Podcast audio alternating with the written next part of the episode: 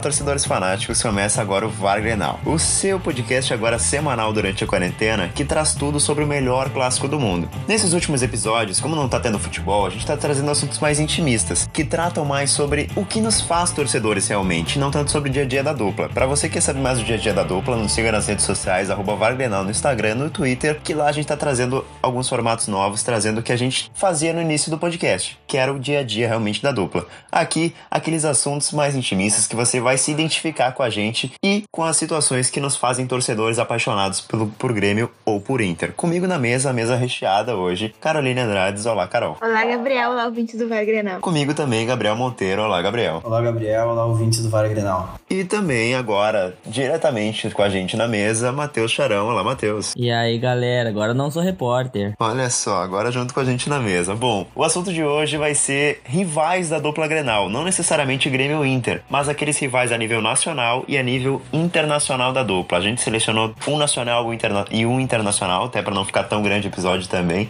Mas são aqueles que, depois de Grêmio depois de Inter, são o que a gente mais. são os que a gente considera mais rivais em território nacional e internacional aqui. Como a gente começou com o Grêmio no episódio passado, eu quero começar com o Inter nesse episódio. E vamos começar com um rival que já foi bem importante na década de 70 pro Inter e também recentemente acho que essa rivalidade se agravou muito mais. A gente vai falar do Corinthians. Sim, o Corinthians, o clube paulista, campeão mundial, campeão da Libertadores, campeão brasileiro, que em 76 teve um confronto interessante com o Inter. Eu quero que o Gabriel traga pra gente. O João falou, né? O Corinthians e o Inter tem uma história que vem desde 1976 e tem crescido ao longo dos anos com episódios pontuais. Uh, em 76 foi o bicampeonato do Internacional, numa final de jogo único, em pleno Beira Rio. O Inter venceu por 2 a 0 gol do Dadá Maravilha, grande Dadá, né? Uma das três coisas que param no ar. E o Valdomiro com aquele gol de falta que, que foi muito polêmico na época, né? O, o José Roberto Wright era o, era o juiz, e aí tem o, Valdomiro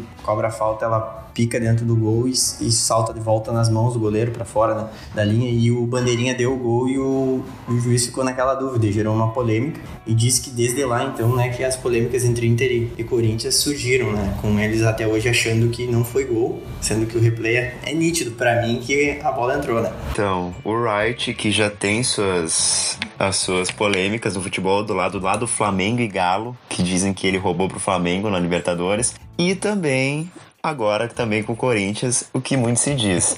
E agora eu quero fazer uma pergunta pro Gabriel, que é uma pergunta mais de torcedor. Eu acho que eu já sei a resposta dele porque foi o time que ele viu jogar. Mas qual Inter foi melhor, o de, da década de 70, campeão brasileiro, ou agora do início dos anos 2000? Como tu bem colocaste, né, eu vi jogar o Inter agora do início dos anos 2000, né, o 2006, que era um grande time. E para mim é o melhor time que eu vi jogar, apesar de 2010 ser um time bem mais qualificado pelas conquistas. O time da década de 70 com o Falcão, diz meu pai e o meu avô agora, que foi o melhor time que eles viram jogar mesmo depois das conquistas do Mundial. Eu fico com aquele que eu pude assistir, mas como torcedor mesmo, pelo aquele apego emocional. Mas dizem eles que viram dois times que o da década de 70 era, era quase uma seleção. Realmente, muitos inclusive foram para a seleção desse time. Daí agora pulando para os anos 2000, já que a gente puxou o gancho, eu quero que o Matheus traga o Campeonato Brasileiro de 2005. Como é que foi essa polêmica envolvendo o árbitro também, mais uma vez, todo o Campeonato Brasileiro e o que ocorreu depois dali? Olha, em 2005 o pessoal, o pessoal que é, que é colorado ainda fica muito, muito bravo com o que aconteceu em 2005, né? Muitas vezes o que acontece atualmente, o pessoal lembra o passado, né? Aquele pênalti no, no Tinga. Até que depois deu, deu muita, muita reviravolta tal com o título do Corinthians. Mas era um campeonato que o Inter poderia ganhar, né? E por isso que a, até hoje essa rivalidade é tão grande. Porque aquele campeonato de, de 2005 por causa da, da, da, arbitragem, o Inter tinha bastante chance de ganhar o, o título, né? E após isso ficou bem complicado. O Inter era praticamente o campeão brasileiro de 2005 até a interrupção do árbitro, né? Era praticamente, tipo... Claro, rendeu ao Inter depois uma campanha de Libertadores espetacular em 2006, campeão mundial e tudo mais, mas em 2005 fica entalado até hoje, até porque o Inter não ganha esse mesmo campeonato brasileiro desde 79. Então era um campeonato... Pois é, né? E se a, se a gente pensar por, por outro lado, né, né, Gabriel? Se o Inter ganha esse campeonato de 2005 2005, vamos pensar assim, ó, pelo, pelo lado bom para pro torcedor colorado. Se o Inter ganha o, o, campeonato de 2005, o Inter talvez dá uma afrouxada em 2006, porque já ganhou um título em 2005 ali, e aí não ganha Libertadores, não ganha Mundial, então uma coisa leva a outra, né? Eu acho que perder esse campeonato ainda trouxe, trouxe mais felicidade pro torcedor colorado. E o que era mais importante, mais o que fomentava mais esse ódio pelo Corinthians pelo campeonato de 2005 era que o rival, que os gremistas viveram isso recentemente, estava na segunda divisão. o Grêmio jogava a segunda divisão em 2005 e o Inter poderia ser campeão brasileiro da Série A enquanto o rival estava na Série B. Isso seria mais algo a mais ainda para fomentar a rivalidade. Ia ser lembrado para sempre, né? Então, ia ser lembrado para sempre realmente. Agora vamos para outro confronto que eu para fechar a trilogia entre Corinthians, pelo menos a que a gente trouxe aqui, que é a Copa do Brasil 2009, que retrata o seguinte: foi uma final do Ronaldo Fenômeno jogando pelo Corinthians, se não me engano. Tirando o Paulistão, foi o único título que o Ronaldo Fenômeno ganhou no Corinthians. Acabou que o Corinthians vence no Beira Rio, se não me engano. O primeiro jogo foi no Pacaembu. Carol. O, o, primeiro jogo teve bastante polêmica, porque após a partida, então, o presidente do Inter, Fernando Carvalho, apresentou um DVD com diversos erros da arbitragem favorecendo o Corinthians, né? E aí criou toda essa história do põe no DVD da torcida do Corinthians. O jogo, o primeiro jogo foi da vitória do Corinthians, foi logo no primeiro tempo o Timão quase abriu o placar, tendo uma cobrança de falta. O, o Lauro defendeu chutando a bola. Depois teve outra outra baita oportunidade do Ronaldo de marcar. E o primeiro gol saiu aos 26 do primeiro tempo do Jorge Henrique. E o Ronaldo marcou o dele aos 8 do segundo tempo, driblando o índio e finalizando. Gabriel, como foi pro Colorado perder essa final? Eu sei que o Corinthians, assim, a gente vai falar de outro rival do Inter Internacional aqui, mas eu acho que o Corinthians disparado é o que o torcedor colorado mais, mais tem rivalidade, tirando o Grêmio, né? Ah, com certeza. O Corinthians é o maior rival do Inter a, a nível nacional, que tem, o que tem os elementos, além dos confrontos, a questão extracampo, como a Carol colocou, uh, o DVD feito, né, pelo então presidente da época, Fernando Carvalho, que gerou toda essa, essa história e que foi motivado pela falta, né? Na falta do segundo gol, ela é batida com a bola andando. Ele joga a bola e a bola continua rodando e eles batem a falta e fazem o um gol. O que é discutível se valeu ou não valeu, mas assim, independente disso, essa final acho que foi, foi mais dolorida que eu presenciei do Inter, até mais do que a de 2019, ano passado. Pela época, assim, eu me lembro de onde eu tava assistindo, da, assim, da sensação no segundo jogo de estar tá acreditando que aquele time era capaz de, de virar, porque no primeiro jogo também o, o Kleber e o Nilmar estavam convocados pela seleção brasileira em 2009 o Dunga os convocou e eles não jogaram esse primeiro jogo. Então jogou o Marcelo Cordeiro na lateral esquerda e jogou o Alexandre, que apesar de ser um centroavante bem abaixo do nível do Neymar, uh, contra o Corinthians ele marcou os dois gols no, no Beira-Rio, quando entrou no segundo tempo, e também fez gol em outro confronto que para mim é marcante, que é no, no, ano sequente, né, que é o 2010, que tem um 3 a 2 no Beira-Rio pelo Campeonato Brasileiro, que, que eu lembro também. Assim, então é com certeza o, o adversário a nível nacional do Inter que tenha os, todos os elementos de rivalidade, assim, confrontos em mata-mata, confrontos marcantes, polêmicas e perdas e vitórias, né, em questão de títulos. Uh, só para finalizar essa parte aqui do Corinthians, segundo o site O Gol, que é um site de estatísticas de futebol, Corinthians e Inter se enfrentaram em 78 jogos, o Inter venceu 20, o Corinthians venceu 26, foram 32 empates. É certo, e por coincidência, nesse ano de 2009 também, o Inter bateu na trave duas vezes, foi vice da Copa do Brasil e foi vice do Campeonato Brasileiro pro Flamengo também, aquele jogo que o Grêmio entregou no último, que dizem que o Grêmio entregou e tudo mais. E no outro ano, também por coincidência, mais uma vez vice do Corinthians no ano e campeão da Libertadores no outro, né? Foi o time que. A gente vai falar até do. Vou dar um spoiler aqui, a gente vai falar de Grêmio e Palmeiras mais pra frente. Que quando o Palmeiras estava bem, o Grêmio sempre teve bem. E a mesma coisa aqui entre Corinthians e Inter, né? Por mais que tenha uma rivalidade, quando o Corinthians ganha os campeonatos nacionais, internacionais, o, o Inter também estava bem. Porque no outro ano que o Corinthians ganha um título, o Inter ganha Libertadores, ganha Mundial. E no outro ano que o, que o Inter ganha o Libertadores Mundial, o Corinthians já vai lá, ganha Libertadores, ganha Mundial também. Então, a fase boa do um, de um leva a fase boa do outro também. Carol. O que, que vocês acham do, do Corinthians fazer essa zoação com a torcida do Inter, com o time do Inter? Um jogo recente, né, que eles colocaram lá, foi no DVD no telão. O que, que vocês acham? Que isso tem que ser uh, brincadeira de torcida ou que o time pode sim uh, brincar com a outra? Acho que o Gabriel tem que responder primeiro, porque é colorado, depois eu dou uma opinião. Uh, entrando nessa questão do, do põe DVD também, só alguns outros acréscimos da rivalidade, só para pontuar bem como ela se assentou. A primeira vitória do Corinthians na Eliminates Arena, digo na Arena Corinthians, é, é sobre o Inter. Um 2x1 sobre o Inter em 2014.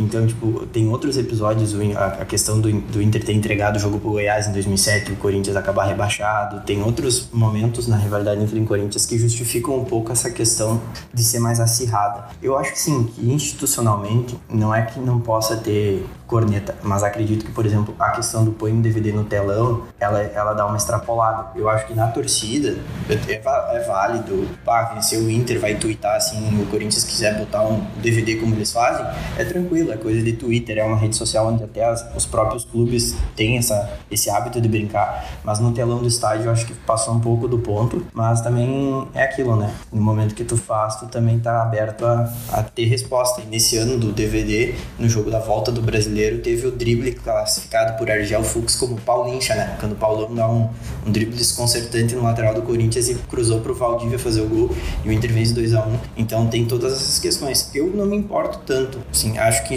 quando é institucional, como aconteceu no telão do estádio, acho que passa um pouco do ponto, mas também acredito que questão de Twitter, rede social, o clube brincar com isso e a torcida brincar é, é válido, é parte do esporte e é o que alimenta essa rivalidade, né? Ah, eu assino embaixo, total. Eu acho que é mais ou menos por aí. E realmente, quando o time tá ganhando, vai fazer a zoeira e tem que também saber que quando perder vai levar de volta. Então não tem que saber as consequências também. Vamos pro rival internacional do internacional. Ficou meio dúbio, mas enfim. Uh, que é o Nacional. Tem muita palavra nacional nessa frase. Uh, o Nacional do Uruguai, que por sua vez tem forte identificação com o Grêmio e tudo mais, e mais ou menos por isso que é rival do Internacional aqui, né? Uh, o primeiro confronto foi uma final de Libertadores lá em 1980 e tem uma história muito curiosa daqui. Uh, primeiro, os dados do jogo, o treinador do Inter era o Enio Andrade, no primeiro jogo em Porto Alegre empatou em 0 a 0 e no Uruguai o Nacional venceu por 1x0 conquistando o título. Depois, o, depois desse vice aqui, o Colorado só foi disputar a Libertadores de novo 9 anos, de, 10, quase 10 anos depois, lá em 89. Bom, eu, na década de 80 o Uruguai vivia mais ou menos uma ditadura, um governo militar, e nesse time do Nacional jogava o Hugo de Leão, futuro ídolo do Grêmio também, né? E ele sempre se disse amor ao Grêmio. No mesmo ano, da, na década de 80, o de Leão havia ganhado um mundialito pela seleção do Uruguai e para não botar a camisa do Uruguai em protesto, ele botou a do Grêmio antes de assinar com o Grêmio propriamente, né? E depois ele vence o próprio Internacional e já chega aqui em Porto Alegre como ídolo praticamente do time do Grêmio. E depois venceu, inclusive, é só uma curiosidade um pouco fora, venceu a Libertadores em 83 pelo Grêmio contra o rival do Nacional. O do que é de Rivera ali, livramento, que é a fronteira com o livramento, e sempre se identificou com os dois clubes. É história à parte aqui. Mas depois, o Inter dá o troco em 2006. Há quem diga que foi roubado, né? Que o, eles se enfrentaram na fase de grupos depois das oitavas de final, o ano que o Inter foi campeão brasileiro. Logo depois do, do toda a polêmica com o Corinthians ali, né? O Inter do Abel venceu por 3 a 0 no Beira Rio, na fase de grupos, o segundo jogo empatou sem gols no Uruguai. Nas oitavas, o Colorado venceu por 2 a 1 no Uruguai, no lance polêmico envolvido Edgley e Luiz Soares. Luiz Soares, inclusive, o próprio Luiz Soares do Barcelona, e empatou sem gols em Porto Alegre. Então, eu quero saber de vocês. O Nacional é um clube gigante, mas que ficou no passado. Hoje é coadjuvante no futebol da América do Sul aqui, tem três Libertadores, mas tá muito lá atrás é um grande rival pro, do Inter, mas nem sei se tanto pelos confrontos. Eu acho que mais pela identificação que eles têm com o Grêmio do que pelos confrontos. O que vocês acham? Bom, Gabriel, eu acho que é principalmente mesmo por causa da, dessa, dessa identificação com o Grêmio, né? Até esse ano na, na Libertadores que o, que o Inter enfrentou o Nacional, uh, se eu não me engano, o Nacional postou alguma coisa em, em, em relação a Grêmio e Inter no, no Twitter, porque teve dois jogos, né? E o Inter venceu fora de casa por 1 a 0 e venceu em casa também por 2 a 0 O Inter venceu os dois jogos esse ano contra o Nacional, que eles voltaram assim se enfrentar na Libertadores. Mas eu acho que essa identificação é, eu acho que vamos botar por porcentagem assim, eu diria uns 65 em relação ao, ao Grêmio e 35% em relação ao Inter mesmo. Até porque na história eles não tiveram tantos jogos, né? Foram apenas 10 jogos na, na história. O, o Inter venceu 5, teve 3 empates e 2 vitórias do Nacional. Então não é uma rivalidade tão forte de tantos jogos durante a história para ser uma rivalidade apenas de Inter e, e Nacional. Mas pelo menos já decidiu Libertadores. É um jogo que já foi muito grande, assim, sabe? Claro, quando o Nacional era protagonista. Depois os outros confrontos até se enfrentaram esse ano, como o Matheus mesmo falou, e não teve toda essa repercussão porque o Inter era mais time. Em todos os confrontos o Inter era mais time a partir da década de 80, mas como esse título de 80 foi muito significativo, né? O, o Inter poderia ser o, o primeiro brasileiro campeão da Libertadores depois do Santos. Então acho que ainda mais primeiro que o Grêmio ainda em 80, como foi uma queda, um tombo muito grande desse, dessa final de 80, eu acho que o Nacional tem seu nível de importância. Hoje em dia, Gabriel, o Nacional ainda é tanto rival do Inter? Eu acredito que, que tenha perdido muito dessa rivalidade por causa da, do que tu colocou, que o Nacional tem sido coadjuvante no cenário sul-americano nos últimos anos, né? Uh, naquela década de 80, os uruguaios tinham um protagonismo muito grande uh, no futebol sul-americano, especialmente na Libertadores da América, e depois esse protagonismo foi sucumbindo para os argentinos, que se tornaram uh, talvez os, os grandes personagens da Libertadores e os grandes adversários dos brasileiros no geral, né? Salvo algumas, algumas edições e exceções. Mas eu acredito que a rivalidade também tem essa identificação do Nacional com o Grêmio, a questão do Hugo mas muito porque naquela final de 80 se falava muito uh, de que ninguém conseguia parar o Falcão. Na época, nesse, nesse, nesse final da década de 70, no início da década de 80, o Falcão era um dos grandes jogadores uh, daquela, daquela geração que teve Zico, Sócrates.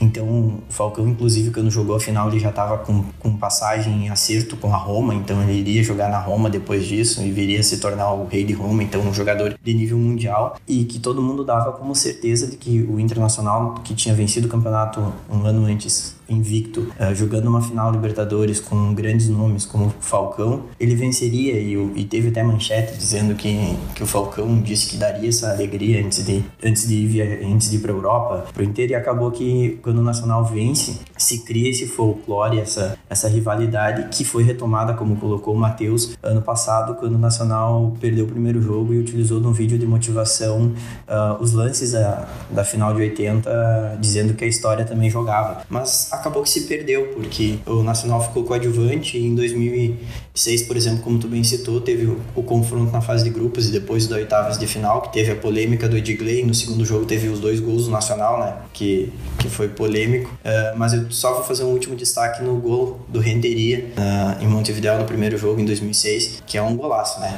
se tivesse Puskas naquela época, o Renteria tinha que levar, que matou no peito o chapéu e antes de cair, meteu no canto do goleiro, né, que golaço. Eu vi uma entrevista do Renteria pra ESPN, inclusive, falando que esse foi o gol mais bonito da carreira dele. Só pode. Renteria, torcedor do Grêmio, eu odeio Renteria muito. Mas, enfim, o Nacional realmente é um time que perdeu muito essa tradição, perdeu muito isso. Eu acho que hoje em dia o futebol uruguaio em si não tem mais um protagonismo no cenário sul-americano. Mas o que eu queria falar é sobre esse time de 70 do Inter, aqui de 70, início de 80, que eu acho que foi o único título que faltou para esse time, né? Porque no início da década foi oito vezes campeão gaúcho, foi bicampeão brasileiro, né? Um deles até invicto, e eu acho que foi o título que faltou, foi o título internacional, né? Que quase saiu se não fosse o Nacional do Uruguai. Bom, vamos pro, pro Grêmio agora, segundo bloco do nosso programa. Começar pelo rival brasileiro, como já dei spoiler lá no início, é o Palmeiras, que teve aqui na nossa pauta, muito obrigado à produção, inclusive, Carol, Gabriel, ficou muito legal, que tiveram 11 confrontos de mata-mata na história. É muita coisa, realmente. Teve Brasileiro de 61, Palmeiras eliminou o Grêmio. Brasileiro de 65, Palmeiras eliminou o Grêmio. Brasileiro de 67, Palmeiras eliminou o Grêmio. É uma hegemonia na década de 60. Depois, lá em 90, onde os dois estão grandes mais uma vez, o Grêmio eliminou o Palmeiras. Depois, na Copa do Brasil, 93, o Grêmio eliminou o Palmeiras.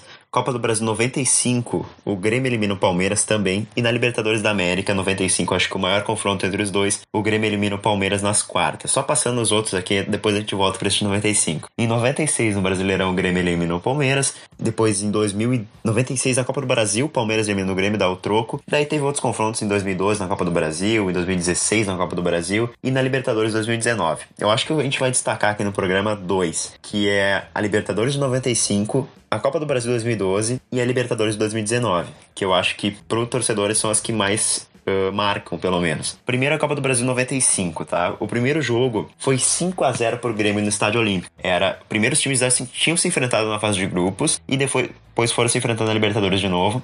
E o Grêmio toca 5 a 0 no Olímpico. Classificação assegurada, obviamente. Um, o timaço do Grêmio de 95. Spoiler, foi campeão nesse ano. E na volta, o Grêmio entra totalmente. Spoiler do passado, boa.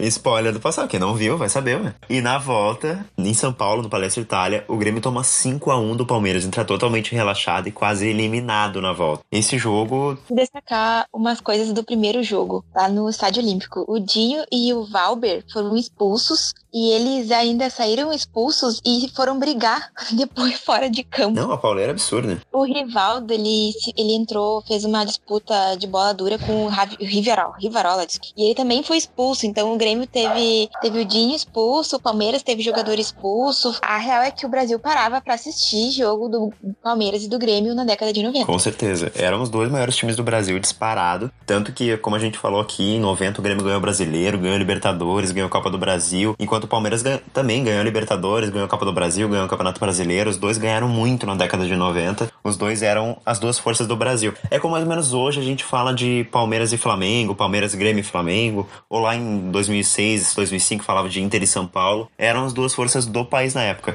Eu tenho as escalações desse jogo aqui que eu acho que é importante ressaltar que eram dois timaços realmente. Primeiro o Grêmio, que a maioria do pessoal conhece aqui, que era o Darley, Arce, Rivarola, Dilson, Roger, Dinho, Goiano, Arilson, Carlos Miguel, Paulo Nunes e Jardel. E no time do Palmeiras, era um timaço de bola. Tinha o Sérgio no gol, o Cafu, na direita, Antônio Carlos e Kleber na zaga. Eu acho que todos aqui são de seleção, na real. O Roberto Carlos na lateral esquerda, o Amaral, o argentino Mancuso, o Flávio Conceição, Valber, Miller e Rivaldo. Os dois times eram um baita time. E depois a gente passa para a Copa do Brasil 2012, que é um confronto que eu lembro, eu estava começando a acompanhar futebol de maneira um pouco mais séria. O Grêmio elimina o Palmeiras na semifinal dessa Copa do Brasil. E era um ano que o, Grêmio tava batendo na trave, todos os anos. 2012 bateu na trave, 2013 bateu na trave na Copa do Brasil. Tinha o Timaço com a Libertadores batendo na trave também. Então, era despedida do Estádio Olímpico. O Palmeiras eliminou o Grêmio mesmo assim. E foi o Palmeiras que foi campeão da Copa do Brasil e rebaixado no mesmo ano. Não sei se vocês lembram que o Palmeiras vence a Copa do Brasil e é rebaixado e joga Libertadores na Série B no outro ano. E era um bom time, tinha Marcos Assunção, tinha, se não me engano, o Valdívia, tinha o Barcos também, que depois foi pro Grêmio. Era um bom time que acabou sendo rebaixado. Mas venceu o Grêmio mesmo assim. Aconteceu também na Argentina com o Tigre, se eu não me engano, né? Exatamente. O Tigre também ganhou, ganhou a Copa da Argentina e foi rebaixado no, no Campeonato Argentino. Exato, Tigre. Esse ano, inclusive, tá jogando a Libertadores, tá na, série, tá na segunda divisão, né? Não, não me lembro. Então é a segunda. Eu não sei se não é a segunda vez. Não é possível que seja a segunda vez. Eu acho que eles estão na segunda divisão agora. Mas eles venceram a Copa Argentina. Vou pesquisar. Dá pra conferir isso. Enquanto o Matheus pesquisa, eu quero trazer a Libertadores da América de 2019, que foi o confronto mais recente de mata-mata entre os dois. É o que. Foi um confronto absurdamente emocionante. Assim, o primeiro jogo, o Palmeiras foi muito superior ao Grêmio. Venceu 1x0 numa falha do Paulo Vitor bizonha, num chute de fora da área do Gustavo Scarpa. Que ódio que eu tenho do Paulo Vitor. Quando que não falhou, me disse? Então, e daí no segundo jogo, acho que a gente já falou até aqui no programa que o Paulo Vitor fez de tudo para tentar eliminar o Grêmio naquele segundo jogo e não conseguiu. O Grêmio toma um gol no início do jogo do Luiz Adriano, ex-internacional. 1 a 0 já tinha vencido 1 a 0 tava 2 a 0 pro Palmeiras no agregado. O Grêmio teria que fazer dois para empatar a série e nos gols fora de casa conseguir passar, né? E fez. No primeiro tempo foi uma reação muito rápida que eu acho que se não tivesse aquela reação naquela hora, naquele momento, não teria mais durante o jogo que logo depois, no, em quatro minutos, o Grêmio faz dois gols com Alisson, com Everton e segura o resto do jogo, uma pressão absurda do Palmeiras até o fim do jogo. E eu acho que depois daquele do Estudiantes, que a gente falou também no último programa, foi o jogo mais emocionante do Grêmio, assim, dos últimos anos. O que vocês acham? Eu acho que foi. Uh, lembrando uma coisa que o Grêmio tava um bom tempo sem ganhar lá no Pacaembu. Então, ele conseguiu. A gente já chegou naquele jogo já meio que desacreditado, porque o Grêmio tava muito tempo sem ganhar no Pacaembu.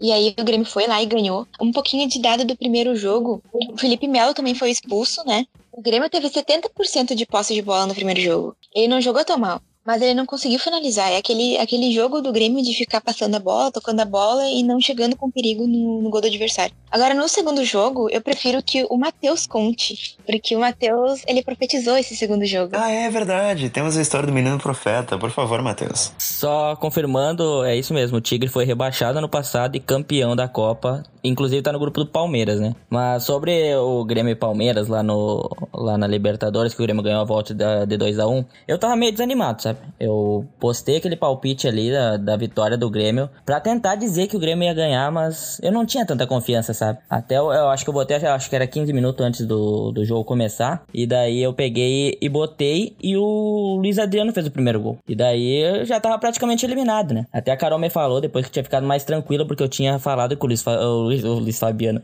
o Luiz Adriano ia fazer o gol. E daí o Palmeiras ganhou 1x0. Tu acertou até os palpites das duas, quem ia fazer os gols, né? Deixa claro isso. O Luiz Adriano Fez, fez o primeiro gol, fez 1 a 0 eu já tava desacreditado, né? Mas eu botei lá no meu, no meu, no meu Twitter logo em seguida, ó, oh, o Luiz Adriano fez o primeiro. Se o Grêmio fizer os dois que eu, que eu falei aqui, ainda dá. E logo em seguida o Everton, o Everton faz primeiro que o, que o Alisson o gol. É, né? Ever, é, no cruzamento da falta. É né? o gol do é. Everton primeiro. Isso, gol do Everton primeiro. E daí eu é, acertei os dois, né? Agora só falta o do Alisson. E logo em seguida o Alisson faz o segundo gol. E aí eu começo a retweetar o, o Lucianinho, o, a, o futebol da depressão, Desimpedidos. Todo mundo começa a retweetar aquele tweet. Teve quase 30 mil curtidas e eu acho que 6 mil retweets no, no Twitter lá. Aí Glo Globo Esporte me chamando pra dar entrevista, tudo que é jornal falando pra, pra dar entrevista. Mas só que depois dali eu não acertei mais nenhum resultado, né? Foi um chute que, que nunca mais alguém vai acertar. Mas pelo menos a gente conseguiu ali fazer o. Graças à minha previsão, porque foi, foi eu que previ, né? Com certeza, se não fosse o Matheus. Graças à minha previsão, o Grêmio conseguiu a, a vitória. Só que depois, logo em seguida, aí, aí eu não quero falar da, da semifinal, né? Não rolou. Não precisa falar da semifinal. se não fosse o Matheus, se não fosse o Matheus, nada aconteceria. Mas falar sobre o jogo um pouquinho. Aquele gol do Alisson. Se, se fosse gol do Everton naquele lance, era Puskas com certeza também. Porque o Everton fez a jogada, acho que mais genial dele em toda a sua trajetória no Grêmio. Ele driblou meio time. Driblou todo mundo, né, mano? Lembrou o Neymar de 2011, mano. Foi espetacular aquela jogada. Realmente lembrou aquele gol contra o Internacional. E se o. Acho que o Everton dá um tapa na, na bola ali, que ele se atira nos pés do Everton, e daí sobra pro, pro Alisson fazer o gol. Mas se o Everton termina aquela jogada com gol, é Puskas direto e aí ia ser um golaço. Mas enfim, foi um baita jogo, foi emocionante realmente. Foi ganhar lá no Pacaembu, que o Grêmio não ganhava muito tempo do Palmeiras fora de casa, né? Foi foi tirar essa vantagem e depois foi pra semifinal, acabou não rolando. O, se não me engano, não sei se foi na mesma noite, se foi no dia seguinte que o Inter foi eliminado pro Flamengo, mas foi por aí também. Uh, Gabriel, eu queria falar contigo. Nesse, nesse Grêmio Palmeiras Inter e Flamengo, Tu tinha alguma expectativa que ia dar um Grenal na semifinal ou tu já achava que não ia passar? Eu achava, sinceramente, opinião sem, sem clubismo, achava que não passava nenhum dos dois. O Grêmio passou na emoção, realmente, chega a dar Palmeiras e Flamengo na semifinal. Eu tinha alguma esperança cada um Inter Grêmio? A gente sempre tem esperança, né? Porque é um confronto que é aguardado na Libertadores. Agora a gente estava tendo os primeiros Grenais na fase de grupos, mas o confronto no mata-mata ele já flertou várias vezes com o destino da dupla Grenal. Mas eu, sinceramente, depois do primeiro jogo do Inter lá no, no Rio de Janeiro, eu não estava tão acreditado racionalmente, assim, eu tava com aquela empolgação do torcedor, achando que dava, mas racionalmente, tu vendo o time do Flamengo jogar, o Inter não tinha muitas chances e, e foi provado, não conseguiu a, a, classificação. Mas no confronto do Grêmio e do Palmeiras, eu tinha uma opinião um pouco impopular com, com alguns amigos meus, de que o Grêmio era mais time do que o, do que o Palmeiras e que jogava melhor que o Palmeiras. Para mim, o time do Palmeiras, ele tem muito dinheiro, faz investimentos pesados, uh, mas não tem, não tem uma concepção de jogo. Uh, o o, Grêmio, o, Grêmio Palmeiras na arena, o primeiro jogo, o Palmeiras até teve um desempenho acima da média do que ele costuma apresentar, mas o futebol do Palmeiras é muito, é muito fraco. O elenco que ele tem é limitado e o segundo jogo, quando eles fazem o gol uh, com o Luiz Adriano, e é uma prova de que ter bons jogadores pode eventualmente resultar em, em jogos vencidos por 1 a 0 mas é um time que não, uh, não tem reação, não tinha reação, não, tem, não tinha um pensamento de futebol, não tinha uma jogada trabalhada, eram só bons nomes num time que não tinha uma ideia de jogo acima do que bola na área, do que um lance individual, joga a bola no Dudu e espera que ele resolva. E o Grêmio não, o Grêmio, por mais que o elenco seja menos qualificado que o Palmeiras, pelo menos tem uma ideia de jogo, tem um estilo. Teve, como a Carol colocou, teve 70% de posse de bola, ou seja, não chegou a finalizar, mas teve o controle do jogo, teve controle das ações, fez jus ao classificar. Eu tinha essa esperança, mas o, o Inter tem, tinha um adversário bem mais qualificado e um time bem menos pensado, né? O treinador era muito a favor da retranca e isso não muito certo. O jogo do Palmeiras foi basicamente bola na área. Bola na área. Era cruzamento, bola na área. Eles não tinham uma jogada trabalhada. Era só no Dudu e vamos rezar para ele conseguir conseguir marcar o gol. E isso também, e o Palmeiras estava nessa fase bem, bem oscilante, assim. E o Palmeiras, me perdão, mais um comentário, se me permitem. O Palmeiras apostou muito na, na força do Filipão, numa tradição de mata-mata que o Filipão tem, e esqueceu de pensar no futebol. E o Palmeiras, querendo ou não, perto do, do Grêmio e até mesmo do Inter, mas muito mais do Grêmio, a tradição internacional do Palmeiras, ela é, cabe numa caixa de fósforo, né? É, realmente no âmbito nacional, o Palmeiras é gigantesco, tem 10 títulos brasileiros, Copas do Brasil e tudo mais. Com fax. É, mas tem, enfim. ah, dizem que tem, tá? Uh, só que internacional realmente venceu a Libertadores de 99 com um time espetacular, mas também no Mundial acabou sucumbindo ao Manchester United, que também era um baita time. Enfim, internacionalmente não é um time com tanta expressão e sentiu o jogo também totalmente nesse, nesse confronto do ano passado. E as esperanças, como o pessoal falou, era o Dudu e o Paulo Vitor, né? As esperanças do Palmeiras para conseguir vencer esse jogo passar no Grêmio. Porque realmente, cara, o que o Paulo Vitor tentou entregar foi um absurdo. Ele entregou o primeiro gol, ele largou uma bola nos pés, não lembro de quem, mas foi na pequena área que o cara bate na trave, erra o gol também na cara. Enfim, teve vários lances que o Grêmio quase tomou. O Cortez jogou muito mal nesse jogo também. Enfim, o Grêmio conseguiu esses dois gols em lances individuais espetaculares um do Everton e uma cobrança de falta também que o Everton aparece do nada no meio da zaga e conseguiu segurar depois, mas igual, foi uma tensão muito grande. E como foi, quando a gente falou de Inter e Corinthians, a mesma coisa que de Grêmio e Palmeiras, né? Normalmente quando um tá bem, o outro também tá. Então, quando o Palmeiras tá bem no cenário nacional, o Grêmio volta a ter destaque no cenário nacional. E vice-versa. Uh, vamos pro segundo rival do Grêmio que a gente selecionou aqui. Esse foi mais difícil de selecionar, porque tem alguns, né? Tem o Independente, que já decidiu Libertadores e duas Recopas com o Grêmio. Teve o Penharol, que já decidiu Libertadores com o Grêmio também, tem identificação toda com o Internacional. Uh, tem o Estudiantes, que caberia como rival dos dois, porque já teve algumas decisões com o Inter e já teve algumas decisões com o Grêmio também, ano passado, que a gente já falou no episódio passado, teve semifinal de Libertadores. Uh, mas a gente selecionou aqui o River. Recentemente é quem quem atormenta o Grêmio aí, quem atormentou o Grêmio recentemente aí. Primeiro, o River o Grêmio e o River se encontraram quatro vezes na Libertadores. O Grêmio perdeu apenas uma vez em 2018, quando caiu na semifinal, né? Vamos começar pelo confronto lá de 2002, que era um bom time do Grêmio. O Grêmio queria ir pro ano do centenário como, como campeão da Libertadores. Tinha o Mauro Galvão nesse time, se não me engano tinha até o Caio Ribeiro nesse time, era um bom, era um bom time. E o Grêmio venceu o River por 4 a 0 no Olímpico e depois venceu também no Monumental de Nunes por 2 a 1 A curiosidade aqui é que nesse time do River tinha Kudê, e tinha D'Alessandro surgindo também, né? Hoje ambos o Internacional, aquela foto também que gira nas redes sociais, do Alessandro vestindo uma camisa do Grêmio e tal, é aqui nesse jogo de 2002. Uh, o Grêmio acabou sendo eliminado mais pra frente nesse campeonato, mas esse campeonato, inclusive, que venceu o Olímpia sobre o São Caetano. Na campanha espetacular do São Caetano, foi nesse ano aqui de 2002 também. A Libertadores de 2018 que é o segundo confronto que a gente traz aqui. Eu, como torcedor do Grêmio, posso admitir que foi o segundo jogo, foi o jogo mais triste, que eu saí mais triste do Grêmio em toda a minha vida, assim, sinceramente. Eu já vi o Grêmio tomando 4x1 em Grenal, eu já vi o Grêmio perder final de Copa do Brasil, de, semifinal de Copa do Brasil, ser eliminado por 5x0 da Libertadores, mas o que me deixou mais triste vendo o jogo do Grêmio até hoje foi esse aqui do River e Grêmio. O Grêmio e River no Olímpico, no Olímpico, olha só, na Arena, porque o Grêmio tinha tudo para passar pra final, tava ganhando 1x0, mas vamos primeiro pro primeiro jogo, que eu estava vendo com a menina Carol. Tinha tudo, mas tinha Bresson também, né? Então, que eu tava vendo com a Carol lá na Argentina, o primeiro jogo, a gente tava vendo, num bar com um pessoal do River, a gente tava vendo, tinha um pessoal do River lá, e depois a gente, depois do jogo, que o Michel faz um gol lá no Monumental, no Monumental um gol de cabeça do nada, espírita, o Grêmio vence 1x0 lá. Então, assistência do Alisson. E depois a gente pega um táxi, um torcedor do River com uma cara fechada. Que daí eu só perguntei de que time ele torcia, ele tava vendo uma rádio do pós-jogo. Ele disse que era do River e eu tava com a camiseta do Grêmio. Me, me pediram antes de pegar o táxi para botar um moletom, senão ia morrer na rua. A partir daí eu não falei mais nada pro taxista, só o endereço, com medo que ele nos levasse num beco e, sei lá, não conhecia a cidade, enfim, fiquei com muito medo realmente, mas o Grêmio ganhou o primeiro jogo. E no segundo, já vou pedir o comentário do pessoal, que depois eu trago a minha experiência pessoal. Comentário do pessoal e depois eu trago a minha experiência pessoal, olha só. Hoje, hoje estamos bom de, de redundância. Ah, tá boa, a, a, a, oratória tá... Os adversários internacionais do Internacional. Então. Os adversários internacionais, os adversários internacionais do Internacional, o principal adversário internacional é o Nacional. É o Nacional. Não, a oratória tá acabando comigo hoje. Eu coloquei na pauta estrangeiro. Vocês estão falando internacional. É, eu falei internacional. Eu sei, a produção sempre me ajuda, eu acabo com a produção. Enfim. Uh, River, Grêmio e River, semifinal 2018, jogo na Arena. Eu quero que vocês deem o, o testemunho de vocês. Eu não gosto nem de lembrar. É ruim, né? Nossa. O Grêmio, o Grêmio chegou a ter 29% de posse de bola no primeiro tempo. O River teve 70% de posse de bola no primeiro tempo. O River teve 18 finalizações e o Grêmio teve 11. Horrível, horrível. gol do, do Grêmio foi do Léo Gomes. Achou aquele gol.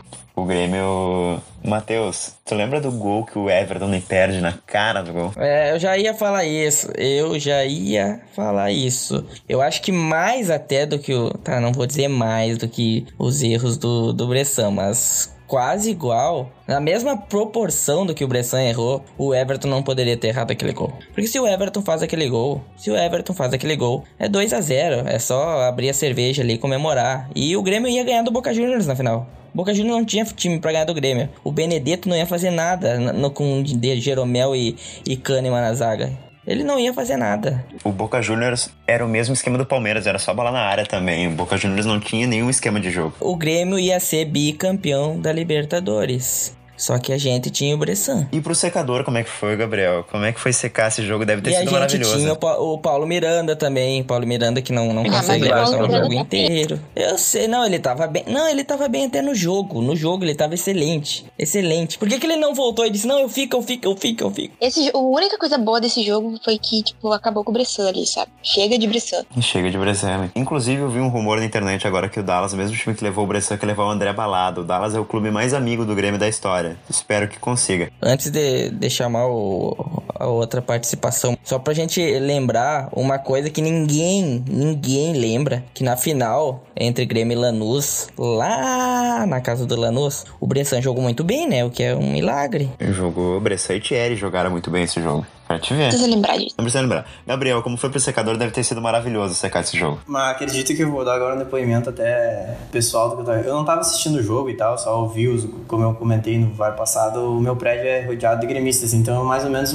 cuido do jogo pelos gritos deles, né? Pela comemoração dos vizinhos. E aí aquele tinha saído logo a primeira comemoração, e aí eu vi que todo mundo tava cedo, eu pensei, ah, beleza, tá ganhando, vai pra final, já era. E aí eu vi que no segundo tempo eu ouvi um pequeno murmúrio, né? E eu pensei assim, uepa, o que que tá acontecendo, né? E aí eu resolvi ligar na rádio. Inclusive eu queria fazer um pequeno destaque para a narração do Pedro Ernesto do primeiro gol do Grêmio. Que narração maravilhosa. Assim, ah, eu adoro ouvir aquele momento, né? Vai pra final, vai, vai, vai pra final. Vai muito pra final. Ah, sem, sem, sem, ah, sem, sem ressentimento aqui, né, pessoal? Sem, sem clubismo nenhum. Sem ressentimento nenhum. Mas tirando a brincadeira aqui, falando, eu comentei com um amigo meu no WhatsApp, assim, eu pensei, ah, mas ia ser muito engraçado se saísse um pênalti aos 40 e poucos, né? E aí o pessoal botou o Bressan em campo e, assim, ó, sem nenhum clubismo. Técnico, o Bressan é aquele maldito jogador que tu não pode ter no banco de reserva. Porque o perigo dele entrar é botar tudo pro ar.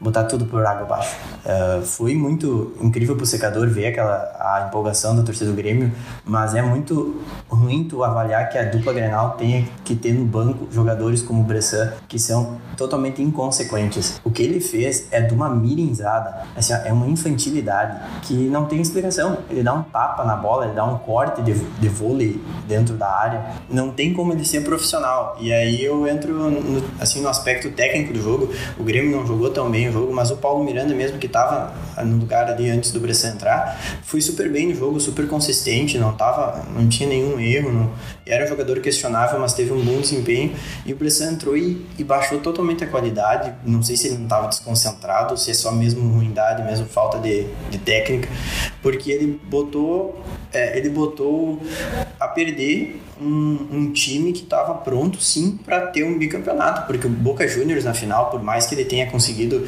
uh, disputar o primeiro jogo e o segundo até de, de, uma forma assim aguerrida e até certo ponto do jogo de igual para igual com o River, era um time tecnicamente abaixo do River, abaixo do, uh, do próprio Grêmio, abaixo do Palmeiras que ele tinha eliminado, se eu não me engano foi a, a outra semifinal era foi na outra semifinal. Era outra semifinal também era abaixo, mas conseguiu eliminar através daquele jogo e com um jogador que estava sendo decisivo, que foi o Benedetto. Mas não tinha como o Boca Juniors fazer frente ao Grêmio tecnicamente, ele ia acabar cedendo. E aí o Bressan joga tudo aquilo fora pela aquela irresponsabilidade que ele cometeu. E, e tem a questão do, do Galhardo ter saído lá, não podia estar no vestiário, ter saído de lá, e também as polêmicas do VAR, né? Que daí eu deixo para vocês comentarem. Mas como secador foi muito bom ter um motivo para tocar uma flauta, para fazer uma piadinha, mas é inadmissível que a dupla Grenal tenha, uh, com o que gasta na folha salarial, tenha jogadores como o Bressan que podem botar projetos e conquistas a perder. Realmente, a minha experiência pessoal com isso foi terrível.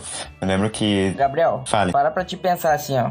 uma coisa que dá pra gente pensar. Provavelmente se o Grêmio tivesse eliminado o River Plate e fosse pra final com o Boca Junior, hoje o adversário que a gente ia estar tá analisando internacionalmente era o Boca Juniors. Ia ser Grêmio e Boca Com Juniors. Com certeza duas finais da Libertadores. Eu já tava pensando naquela na vingança da Libertadores de 2007, Com depois que a gente saiu lá do, do primeiro jogo do River lá na Argentina. Eu já tava lá no táxi pensando no Boca lá, a gente ia se vingar e tal. Cara, eu tava no, eu tava no Olímpico quando o Riquelme acabou com o Grêmio no jogo da volta. Era a minha vingança pessoal. Eu lembro de, de cada vez que a câmera focava no Riquelme, ele tava cuspindo. Ai. Voltando pro River. E o, o River Plate fez isso com, com o Cruzeiro também, né, mano? Realmente. Com o Cruzeiro na outra Libertadores. Realmente. Mas o, o River, ele. A gente tava comemorando pra caramba. O Léo Gomes tinha feito gol, tava chovendo. Eu resolvi o problema do meu relacionamento pra conseguir nesse jogo. Foi um absurdo, foi tudo maravilhoso até, até a entrada do Bressan. A gente já tava completamente embriagado já com o gol do Léo Gomes. Uh, era final, era Boca Juniors, era o Tetra. E o Bressan me entra e ali acabou meu dia, acabou minha semana praticamente. Eu, eu nunca fiquei tão mal com o jogo do Grêmio. Eu, realmente, eu saí de lá, do lugar que a gente tava vendo o jogo, não falei com ninguém, fui dormir sem falar com ninguém, só no outro dia eu consegui absorver aquilo. Foi uma paulada tão grande. Daquele jogo que tu fica 15 dias sem abrir esporte. 15 dias sem olhar a televisão no esporte. Porque então, porque o, o Grêmio e Flamengo. O Grêmio e Flamengo foi uma porrada atrás da outra, foi logo no início, a gente já não sabia, já sabia que não ia rolar. Mas o River. É, muito melhor. O problema do River foi o tombo que a gente levou porque a expectativa tá tão alta, a gente já tava na final, sabe? E o tombo foi muito grande, realmente, infelizmente não deu. Uh, eu acho que a gente vai encerrando o episódio, a gente já tá com quase 50 minutos de bruto, então eu queria agradecer a minha mesa de hoje, que foi muito legal, o programa foi bem descontraído, e agradecer a todos os animaizinhos que também tem aqui na volta da, da minha casa, que tem cavalo, tem passarinho, tem cachorro e tem bastante barulho. Mas enfim, primeiro agradeço vocês, Carolina Andrades, muito obrigado mais uma vez. Muito obrigada, Gabriel, meninos, e obrigada para quem está nos ouvindo aí. Muito obrigado Matheus. De volta à mesa no ao vivo aqui, entre aspas. Enfim, obrigado, Matheus. De volta não, é a primeira vez. Ah, é a primeira vez ao vivo, né? Primeira vez que eu, que eu participo na, na mesa. Sempre fui repórter, até porque eu já falei pra vocês que eu gosto de, de ser repórter. Não, mas é, todo, vocês me convidam toda semana, toda a semana ou toda quinzena vocês me convidam. Eu que não venho porque eu digo que eu gosto de, de mandar meu conteúdo gravado. Mas hoje eu vim, hoje eu tô aqui. E quem sabe nas próximas semanas não esteja de novo. Abraço para vocês aí. Bom, Gabriel, Gabriel Monteiro, muito obrigado mais uma vez, nosso menino da base que já tá no entrosamento absurdo. Eu acho que já já se firmou na titularidade da equipe. Muito obrigado, querido. Eu agradeço a vocês pela, pelo episódio, eu agradeço a audiência que nos ouve. Espero retornar semana que vem. Uma voz bonita tem esse Gabriel, né? Voz bonita. Ele tem, ele tem, ele tem um talento. E você que tá nos ouvindo, nos siga nas redes sociais, arroba Vargrenal no Twitter e no Instagram. A gente tá com conteúdos novos lá, inclusive o boletim saiu agora no no domingo e provavelmente sai agora no próximo domingo também. Que, se não me engano, vai ser amanhã. Se você tá ouvindo no dia esse podcast. Se der tudo certo. Se der tudo certo. Se der tudo certo, se você tá ouvindo no sábado, no dia, sai amanhã. E para você, muito obrigado mais uma vez por ter ouvido o Bar Grenal. Nessa quarentena a gente tá trazendo conteúdo especial, mais descontraído, mais intimista. para você também se distrair nessa quarentena, fique em casa, cuide dos seus. E é isso, gente. Um forte abraço e até a próxima.